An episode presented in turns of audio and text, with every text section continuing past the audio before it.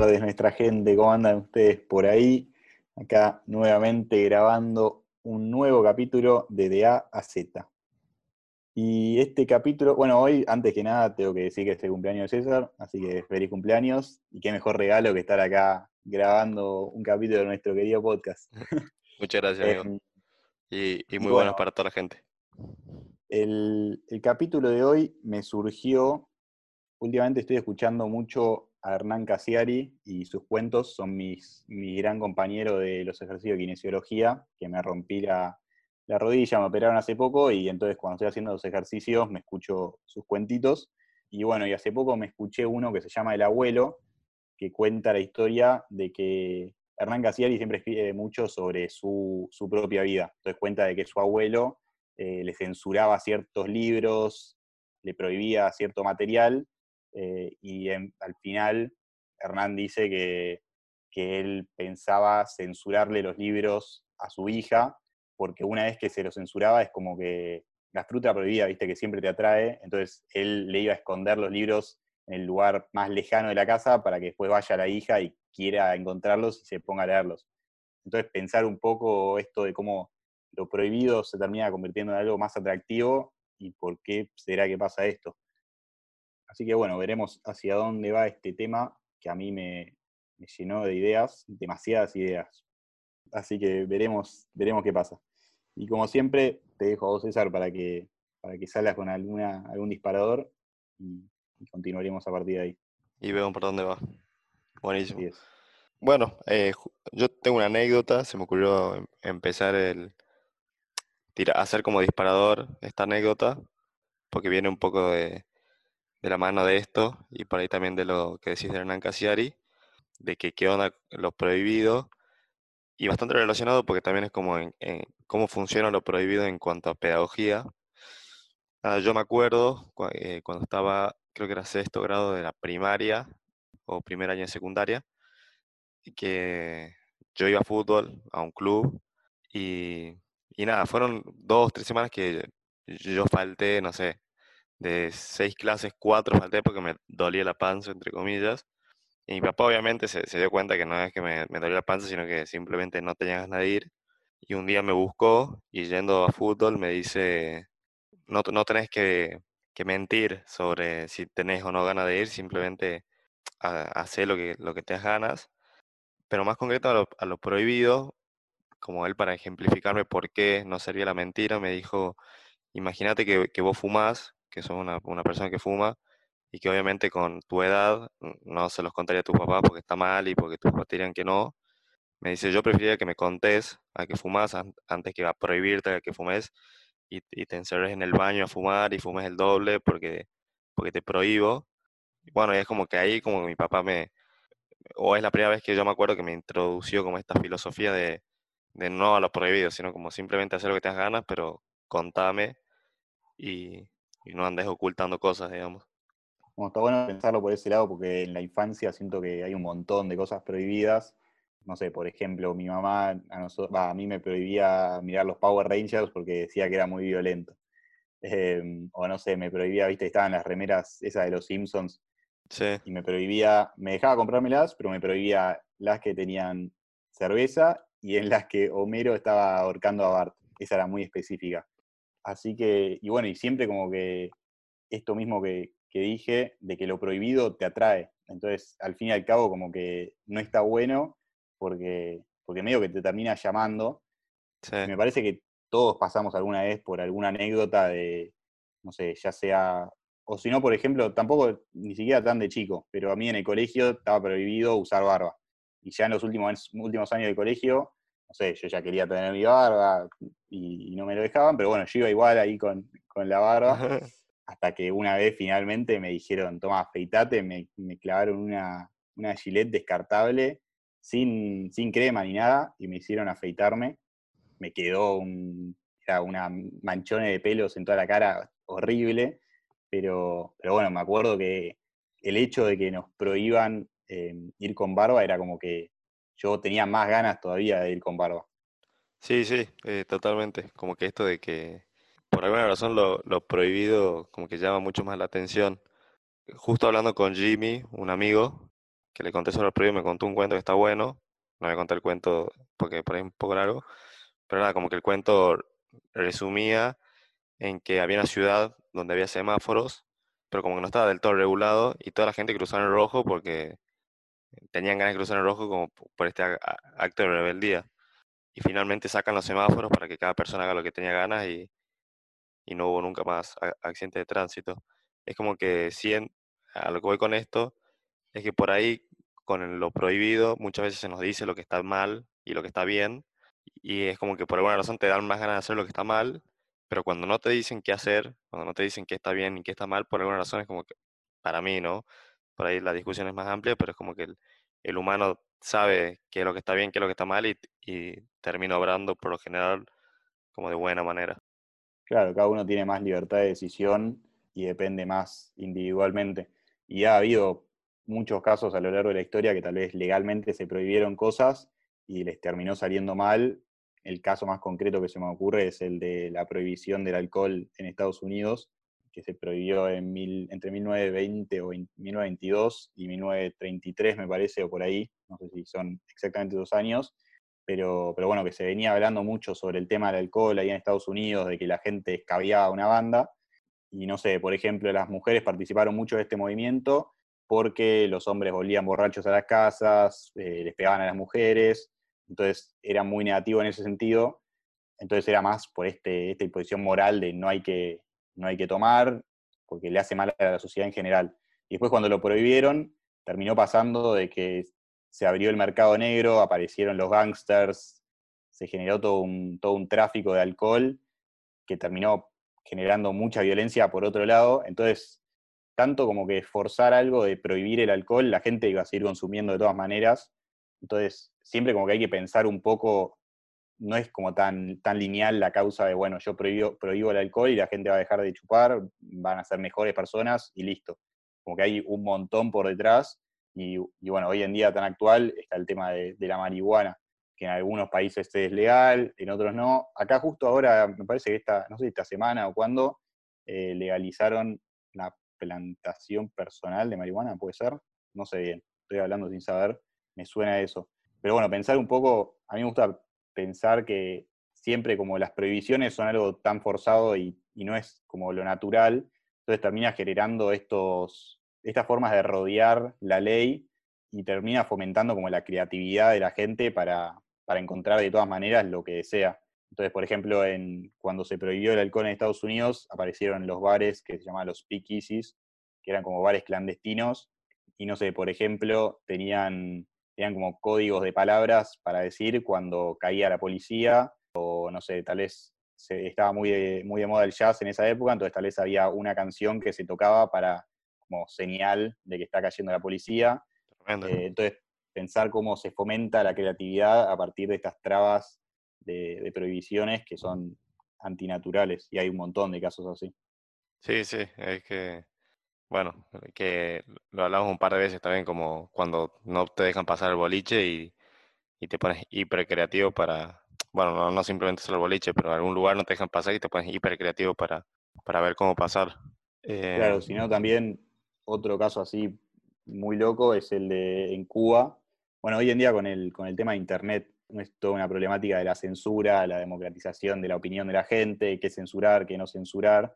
Y en los países, bueno, siempre los, los estados totalitarios eh, como que trataron, fueron, usaron mucho la censura para, para controlar a la gente. Y particularmente, por ejemplo, en, en Cuba está prohibido, no hay internet, Ahora se está empezando a flexibilizar un poquito, hay como ciertos espacios donde la gente puede acceder a Internet, pero en su momento se armó como una red ilegal de la gente que el inter no sé bien cómo funciona esto, pero me parece que en general para tener Internet es como que hay una red central y a partir de esta red central le llega la señal a toda la gente.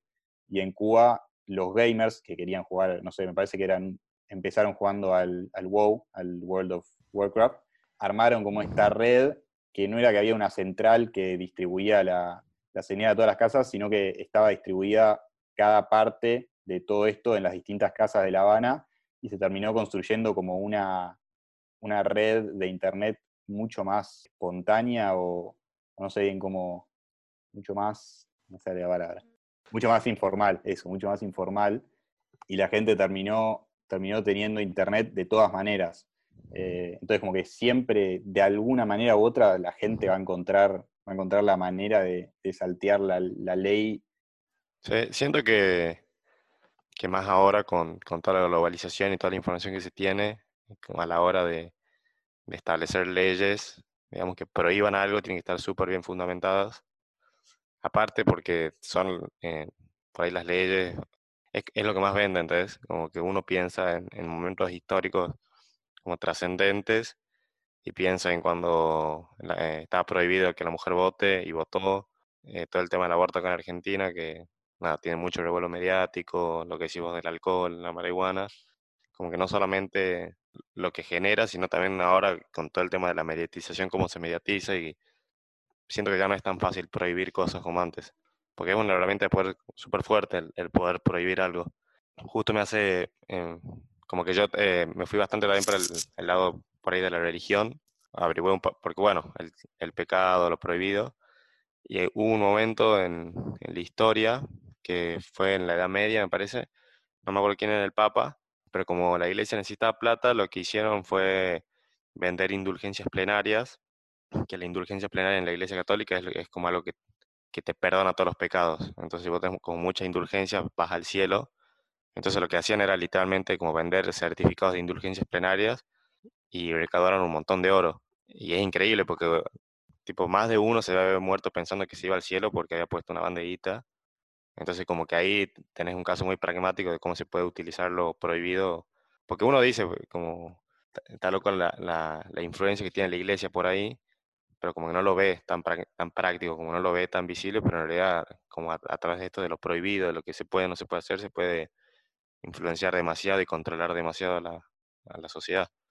Bueno, si esto de las indulgencias es muy loco, yo lo estudié en la facultad, lo debería eh, acordar perfectamente, pero mi memoria no es tan buena, pero, pero sí, me, suena como que después la revolución eh, protestante, que Lutero era como una de las principales cosas que criticaba. Sí. Y nada, está este tema de pensar por qué se prohíben las cosas, porque no sé, en ese, en ese caso tal vez era más o sea, tenés eh, la moral por el lado de la religión, pero también tenía como un trasfondo económico de llenarse de guita a partir de la gente que, no sé, en esa época tal vez no tenía tanto, tanto conocimiento. Y, por ejemplo, pensar que a veces, no sé, muchas veces se prohíbe imágenes, no sé, si hay un, terrorista que cayó en una iglesia y cagó a tiros a todos, o cuando hay en Estados Unidos pasa tanto de los los school shootings, que cae ahí y caga tiros a todos los, todos los pibitos. Lo digo cagándome de risa, no sé por qué, boludo. Pero, pero bueno, pues esas imágenes como que son imágenes sensibles y entonces se, censura generalmente.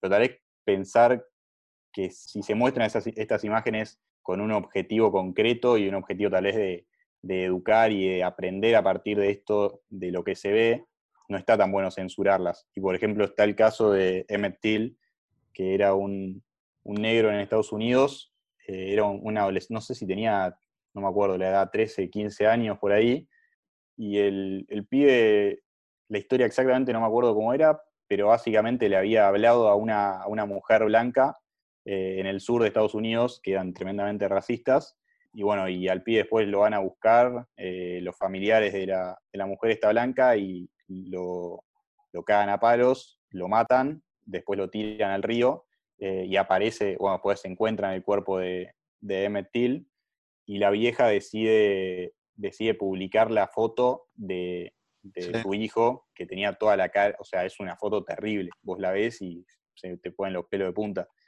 Entonces, generalmente no se hubiese mostrado esa, foto en los medios, pero al mostrarla es como que se genera una repercusión eh, a, lo largo y a lo largo y ancho de todo Estados Unidos que terminó teniendo un, un impacto positivo en cierta medida, porque tal vez eh, en el norte no eran, no eran tan racistas y no sabían al 100% de lo que pasaba en el sur. Claro. Eh, al ver esa imagen es como que dijeron, a la mierda, esto está pasando en serio y es, es una locura. Así que a pesar de que sea tan jodido, es como que a veces está bueno ver estas cosas y no, y no censurarlas o prohibirlas. Me acuerdo que me contaste esta historia alguna vez. puede ser. Es que es, a mí me marcó, yo estudié en el colegio y me marcó con toda, terrible. Eh, bueno, justo hablando de, lo que es, siguiendo con lo que decís, pienso mucho Uno, viste que, bueno, que ahora como que Twitter está como en, un tremendo bardo por esto, porque Twitter es una, una, red, una red social que casi no censura nada, y a Donald Trump le censuraron un tweet, entonces empezó a haber alto quilombo porque se suponía que no censuraban nada. Igual no se lo censuraron, pusieron que hagan tipo el fact check, que es para, es como ponerlo en duda, tal vez, no sé bien cómo definirlo, no es que lo, lo censuraron y lo sacaron de Twitter. Claro, sí, bueno, la verdad que no, no estaba muy, sabía un poco, por, pero no, no muy al tanto de los detalles. Pero nada, lo que voy es que como persona que usa Twitter e Instagram, veo que hay mucha más, como que a la gente le, le, gusta mucho más Twitter justamente porque no se censura y que en Instagram eh, como que es, es, como algo muy hateado el, que se censure algo, porque encima aparte del, eh, todo el, el, trasfondo del por qué se, se, censura tal cosa y, y por qué tal otra no. El típico caso de los pezones de las mujeres y los varones, que el de las mujeres se censura, el de los varones no entonces, nada, bueno, eh, como, ¿por qué, por qué, volviendo a esto, por qué se decide que esto está mal? ¿Por qué? Porque el censurar es una, una manera también de establecer lo que está bien y lo que, lo que está mal. Y sí, esta línea de definir qué es censurar y qué no es muy jodida y justamente está este debate enorme eh, hoy en día con las redes sociales. Em, y por ejemplo, en China, la red social alternativa de Twitter se llama Weibo y ahí el, Estado de China hace un montón de, censura y nuevamente aparecen como estos, la gente suele hablar como en códigos o usar palabras alternativas para tratar de, sortear esta censura. Eh, no sé, por ejemplo, leí que en vez de decir VPN, que es la, no sé exactamente, es tipo la línea que se usa para... Sí, es lo que te, como lo que te dice dónde estás. Claro, es como lo que, lo que se usa en China para poder usar Instagram, Facebook, y todas las, plataformas que están prohibidas allá, en vez de decir eh, VPN en Weibo, dicen Vietnamese phone Entonces, como que aparecen estas palabras o estas maneras de tratar de evitar que los algoritmos de, allá de China los, los censuren. Entonces, nuevamente, como que la censura me parece algo terrible, pero por otro lado me parece muy positivo esto de la gente y cómo tratan de, de sortear la censura que pueden salir cosas en cierta medida positivas dentro de todo. Sí, eh, para mí está buenísimo. Como aparte, bueno, todas las historias de revoluciones que hubo, que hay, como que surgen de esto también, ¿no? De, por ahí no solo de que se prohíban cosas, pero es, es básicamente eso, la gente ponerse creativa para como ponerse en contra del sistema. Nada, con lo de China a mí también me parece muy loco que no usen Google, ponele, que esté bloqueado porque no... Igual eso creo que fue como más una guerra económica, pero y lo de Cuba, peor todavía, que no haya internet, es como que están decidiendo básicamente lo que puedes ver, lo que no puedes ver, lo que de alguna forma te dicen cómo pensar. Sí, bueno, es terrible. Yo leí el libro 1984, que es básicamente una, una utopía totalitaria donde como que se, el Estado controla absolutamente todo, está todo el tiempo mirándote y, y está tanto la censura legal de esto está prohibido, esto no, como hay otros tipos de censura, eh, como por ejemplo la censura social, de que no haces algo porque está mal visto, todo el tema de los tabús, y dentro de la censura social está lo que se llama el efecto panóptico, de, o sea, es una, es una idea que, de la que habló Foucault, em, y él lo ejemplificaba con, una cárcel, que era una cárcel así como un cuadrado, eh, y que adentro de este cuadrado había una torre desde la cual se podía observar a todos los prisioneros. Entonces, a pesar, y, esta torre tenía vidrios blindados, entonces los prisioneros no podían ver si los estaban observando, pero en cualquier momento podían ser observados. Entonces, este sentimiento de poder ser observado en cualquier momento hacía que, la, que los prisioneros se autocensuren y no actúen y no se rebelen. Y en los, en los estados totalitarios esto pasa porque se incentivaba mucho a la gente a denunciar a los otros, entonces todo el tiempo podías estar siendo observado, ya sea por un espía encubierto o por un policía encubierto, como por la gente misma, la sociedad misma, y es muy loco cómo termina siendo que la gente se autocensure y, y se tape ya sea de decir algo, de hacer algo, de actuar de cierta manera. Sí, bueno, y con, y con las redes sociales, justamente que uno que por ahí se siente como observado todo el tiempo, cada vez más. Y como todo este efecto también de, lo que hago, lo que no hago, por, por esto que decías vos de la censura social. Y, que pasa un montón, eh, de, cómo te, te puedes ir para el lado del bullying, de gente que hace cosas y, y después la súper como bullean por internet y las dejas de hacer. Eh, como que este, eh, como este efecto de, del ser visto me parece que cada vez es más grande.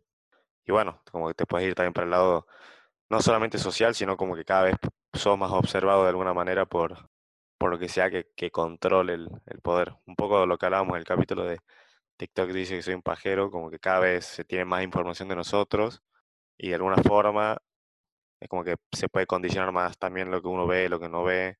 Nada, como que eh, es tremendo lo, de la censura porque por ahí no, no es tan... Antes era como súper marcado, como te decían, che, no veas esto, y ahora como que puede ser mucho más eh, como que ni te das cuenta que te están censurando por ahí, ¿entendés?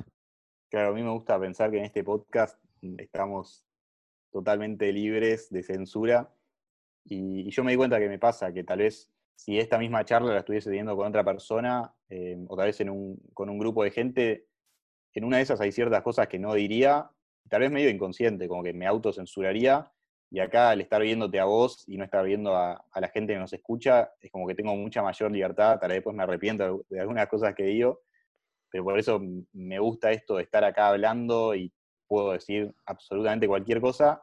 Y el simple hecho de no, de no tener, de no estar observando a la, a la otra gente que, que, me escucha, porque en este caso como que son tan, tan efímeros, me ayuda a, evitar como esta autocensura que, que se da tanto en, en la sociedad.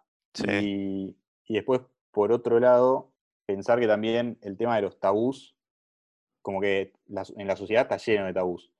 Pero, por ejemplo, hay, hay algunos, no sé, algunas cosas que está bien que, estén prohibidas, no sé, el incesto, canibalismo, asesinato, obviamente tienen que estar prohibidas, pero convertir esto en tabú tampoco está tan bueno. Y Bruno, mi hermano, me contaba de un documental que vio sobre un pedophile hunter, que era un chabón que básicamente buscaba pedófilos para meterlos en cana.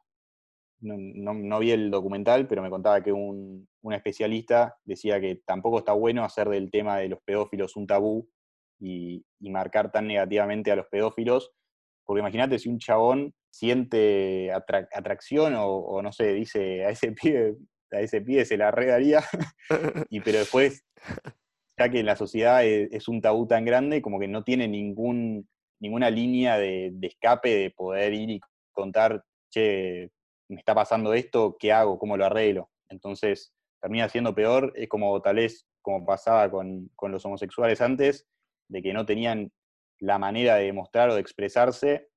Entonces para un pedófilo tal vez toda la vida termina encerrado dentro del closet porque no tiene ninguna manera de salir del closet y la termina, o sea, también como antes se pensaba en, los locos como, como, criminales y después se los, se los revalorizó y se los cambió un poco y se empezó a conseguir a los locos como enfermos, que se los podía tratar, em, se los podía curar, y hoy en día los pedófilos no se los, no se los tiene de esa manera. Entonces, cuestionar un poco cómo conseguimos a, o cómo construimos estos tabúes, no sé si se dice tabúes, tabús, ¿cómo se el plural?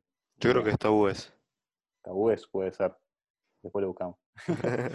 Em, y cómo construimos estos tabúes y los efectos también que tienen en, distintos actores de la sociedad. Obviamente la pedofilia está re mal, no te estoy diciendo que no, pero, pero sí, no, un poco eh, es, lo que, esto. es lo que decís, es una enfermedad mental.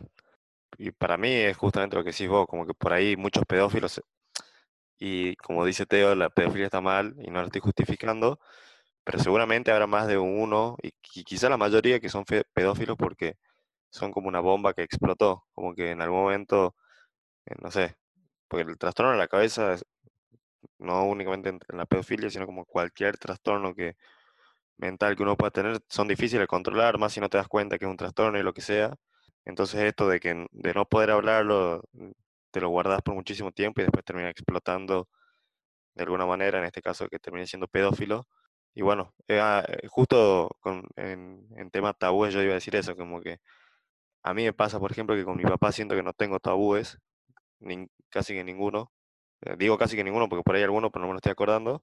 Y tengo una relación como súper, no, no solamente que es súper como no me sale la palabra, como... Abierta. Sí, pero como es bastante fuerte justamente porque es abierta. Entonces nada, esto de, cómo también el, hablar las cosas eh, mejora. Tenía otro día en la cabeza, ahora se me fue. Pero, pero sí, esto, el, hecho de, de, poder hablar, porque algo que me dijo, con el que hablamos con Jimmy también, que por ahí no, no está bueno solamente pensar en lo prohibido como, como en lo prohibido, sino que lo que no está prohibido está permitido. Es como que, no sé si se entiende, como por contraposición, lo que no está prohibido es porque está permitido. Entonces, esto, el, poder hablar, el poder como contar las cosas. El, debate siempre, tener lugar para el debate siempre es algo positivo. Y, por ejemplo, un, un académico que estudió bastante el tema de la censura, que se llama Michel Landier, decía que por naturaleza, como que por lógica, es bastante ilógico el tema de la censura, porque vos al censurar, al, censurar algo estás demostrando que, es verdad o que es real, porque si no fuese así, como que argumentándolo podrías demostrar lo contrario y no, no haría falta censurarlo. Entonces como que la censura cierra estos, estos canales de diálogo, entonces por sí mismo la censura, si lo pensás desde un punto de vista lógico, no termina teniendo sentido. Eh, obviamente después pasándolo, como que esto tal vez es pensándolo más en la teoría, pasándolo a la, realidad, es necesaria la censura en ciertos casos, como dijimos, pero hay que pensar y, repensar un millón de veces cuándo es realmente necesario. Para mí tiene que ser como la última instancia siempre, entonces pensar realmente si hace falta censurar o no, o si se puede resolver de otra manera. Sí, bueno, justo lo que dice la canción esta de Callejeros, que la pusimos en la historia que, que dijimos de que íbamos a hablar sobre esto. Y bueno, nada, como todos los temas que son tabúes. No sé si te parece hacer un corte ahora, metemos un break. Sí, te, estaba, por decir lo mismo. Ya se me está por quemar la cabeza, más hace calor, no funciona con el calor. Sí, sí, como que necesito ir para ordenar la idea. Bueno, metemos, metemos un cortecito y volvemos.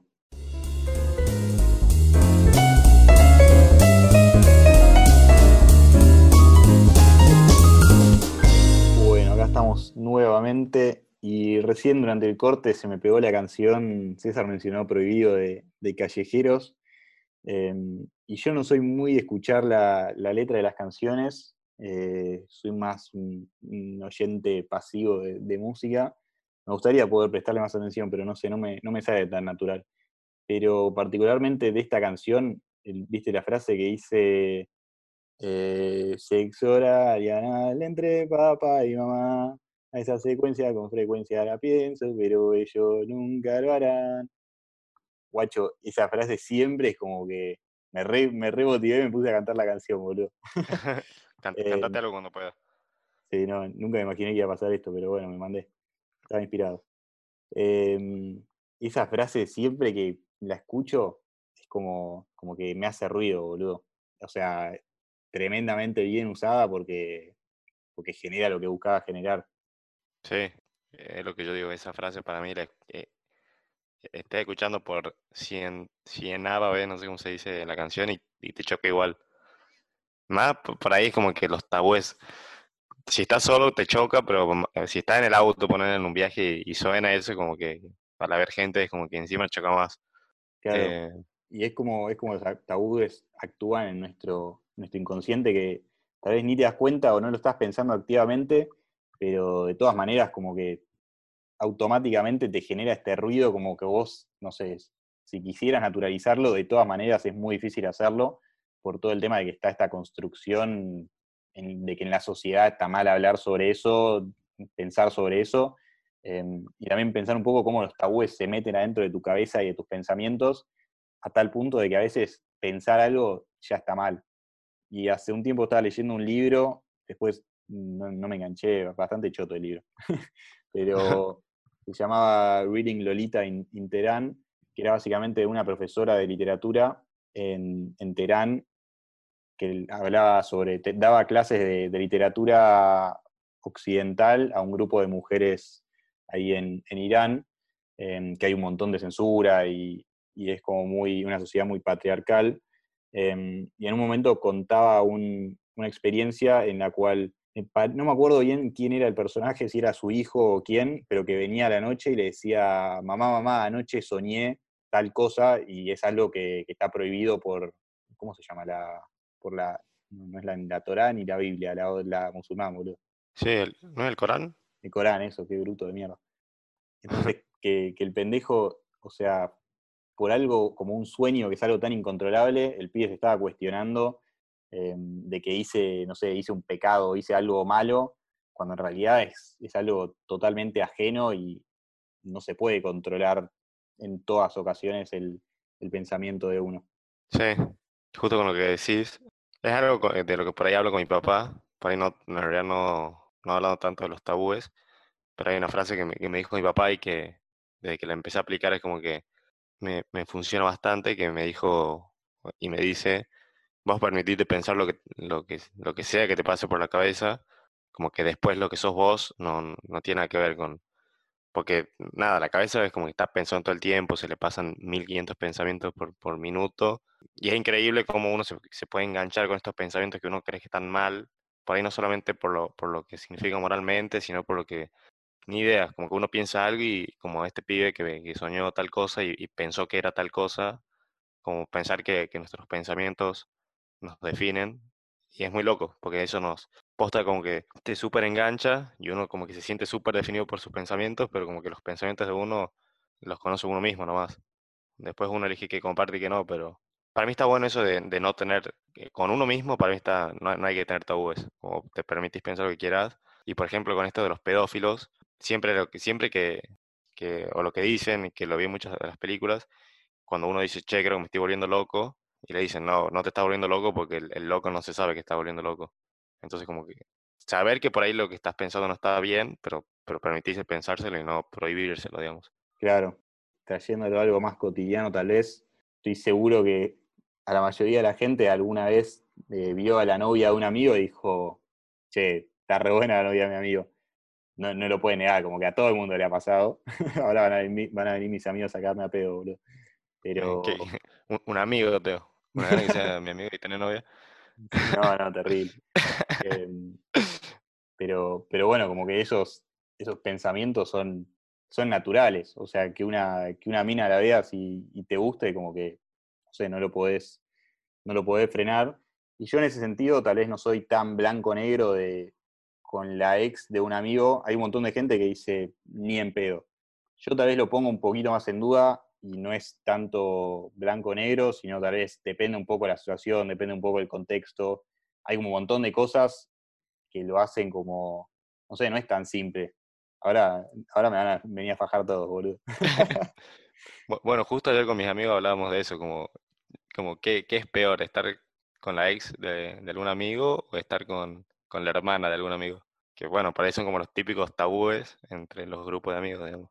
Sí, bueno, siempre me encanta porque hay uno de los pibes que en, mi grupo la mayoría no, no, tenemos hermanas, pero uno que tiene como que tal vez a veces lo jodemos o le decís, no sé, la típica joda boluda, y el chabón le dice, dale, anda, boludo, animate si, si podés, a ver, digo, si te, si te da bola. Y nada, es un, es un crack. Le mando un saludo a algo. Eh, Capo de algo. Sí, sí.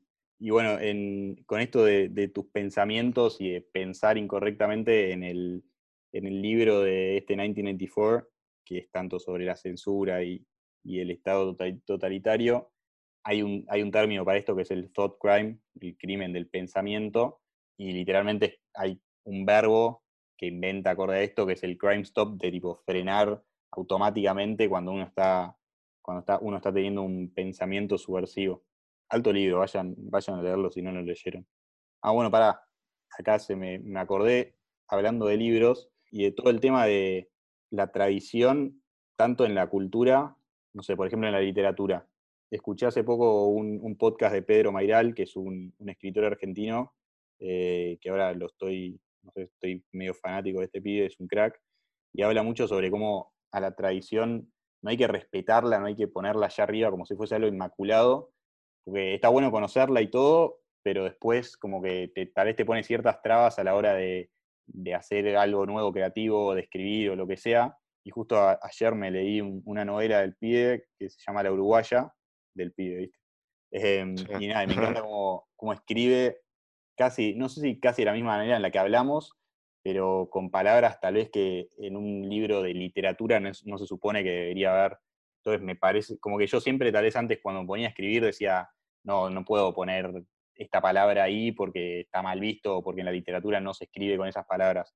Entonces está bueno lo de conocer la tradición, pero también permitirse un poco salir de ella y, dejarse el campo abierto para, para el juego y para romper estas reglas, que al fin y al cabo también es lo que termina haciendo de algo no sé, que sea algo innovador o algo nuevo y que esté, que esté tan copado. Sí. Bueno, incluso en, el podcast, en, el podcast, eh, que bueno, es lo que decíamos, que por ahí antes el podcast era un embole porque la gente pensaba que tenía que ser súper formal.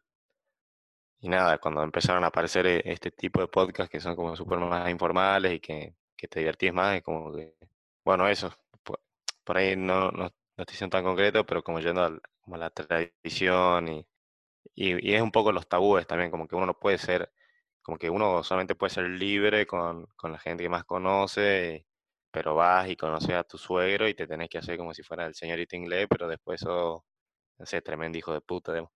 Claro, eh, a mí, bueno, mi vieja acá con el podcast me dice, no putees tanto. Yo digo, vieja, justamente lo que tiene el podcast es que acá puedo, como que puedo romper con todas las reglas, puedo hablar como se me cante el orto, y siempre fui muy, no sé si crítico o reacio a, no sé, es necesario tal vez los textos que escriben con esas palabras grandes y, no sé, por ejemplo en la filosofía, pero también es necesario lo otro de hacer algo como mucho más eh, cotidiano y mucho más eh, libre y expresivo en, ese sentido. Así que por eso hacer este podcast me parece algo tan, tan copado para, nosotros de poder hablar como, como se nos cante el orto. Sí, sí, para mí está buenísimo, porque aparte como yendo para otro lado, siento que uno en las redes sociales, como que hay esto también, como que, uy, boludo, Teo está en plena oscuridad, no lo veo nada, no sé si me está poniendo una cara o algo, eh, pero eh, como que en las redes sociales hay como este, no sé, como esta pared, y no sé yo si por ahí, si uno entra a mi Instagram, ve una cosa y después entra a escuchar mi podcast y dice como, no nada que ver lo que me imaginaba del pibe. Como que está bueno eso también de como de poder mostrarse y, no sé, las herramientas que se tienen. Pensando también porque este podcast que por ahí es como súper íntimo para nosotros, no sé súper íntimo, pero como yo hablo como hablaría con, con mi mejor amigo y que después va y lo puede escuchar cualquier persona.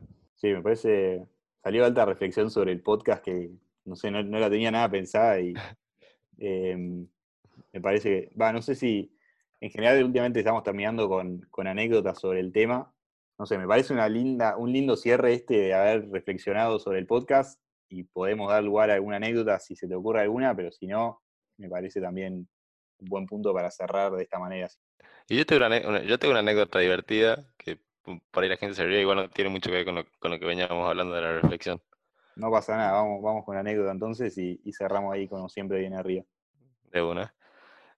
Bueno, la cuento súper tranquilo porque mi mamá no, no escucha los podcasts, me parece, mi papá sí lo, sí lo escucha, pero bueno, mi, papá me parece que saca porque no lo involucra la historia. Pero nada, yo ahora vivo en una casa, pero toda mi... Bueno, en realidad vivo en Buenos Aires, pero en Tucumán vivimos en una casa, pero toda mi vida vivimos en un departamento. Y vuelve a entrar en la historia de mi primo Alex, que lo mencioné en, el podcast anterior, de cuando rompimos la ventana del vecino. Y nada, cuando éramos chicos, la forma que nosotros teníamos de divertirnos, por ahí me dijo de puta, pero llenábamos bombuchas y las tirábamos por el balcón tipo, justo al frente de mi casa había una para de bondi, entonces pasaban bondi y nosotros reventábamos el techo de, de, los bondis. Por ahí eh, alguna vez tiramos a alguna una persona, en realidad cerca, nunca le, tiramos a una persona. Cuestión que yo no tenía un buen historial, digamos, en el edificio. Como que solíamos hacer muchas cagadas. Y una vez nos juntamos con mis amigos a hacer una previa, teníamos 15 años. Mis, mis papás no sabían ni qué tomábamos, no sabían nada. Entonces tenemos un montón de botellas. Me acuerdo que en ese momento tomábamos Dr. Lemon, que son botellas de vidrio. Y justo al lado de mi edificio estábamos en la terraza. La terraza era la, previa, entonces como que había aire libre. Y, yo decía, no puedo bajar con estas botellas, pues me va el guardia, tipo el portero, le va a avisar a mis papás. Como que aparte de, viste, que tenías edad la re como que pensabas que por cualquier cosa te ganaban. Entonces yo dije, no, bueno, eh, vamos a tener que tirar eh, las botellas a la, construcción de, de al lado y tiramos como, no sé, 10 botellas de vidrio a la construcción. Tipo, si había, si había un, un tipo cuidando las construcciones de noche, lo podemos haber matado. Cuestión que al otro día llegó, no había nadie por suerte, pero llegaron, vieron todas las botellas de vidrio, como que vinieron, se imaginaron un poco, le contaron a mi portero y mi portero me reputió. Después no le dijo nada a mi papá, pero me dijo, última vez, porque si no, se, acá se arma alta denuncia y los pueden echar del edificio. Y nada, no sé cómo, lo prohibido. Tremendo, sí, ¿no? El tema de los balcones y tirar cosas a los balcones siempre, siempre es un tema jodido. Nosotros en el colegio también teníamos un amigo que vivía ahí nomás del colegio y en último año íbamos a almorzar a su, a su edificio y siempre decíamos, che, deberíamos tirar unos huevos acá. En el último año, viste, siempre tiran la bombucha, los huevos. Pero, pero bueno, ahí no tiramos nada, pero después en una previa también se descontroló un poco la cosa y... y tiramos una persona. no, no, no, pero ahí terminó, tirando un huevo, le pegó, no sé, un taxi o a qué, o justo al lado de un taxi y se armó un quilombo, boludo. Así que sí, los balcones son, son delicados, y más cuando hay alcohol de por medio. Sí, incitan al quilombo. Sí, así que, bueno, linda anécdota para, para cerrar el capítulo de hoy. Y bueno, esto fue apto para todo público y nos vemos el lunes que viene, gente. Un placer. Nos vemos el lunes que viene.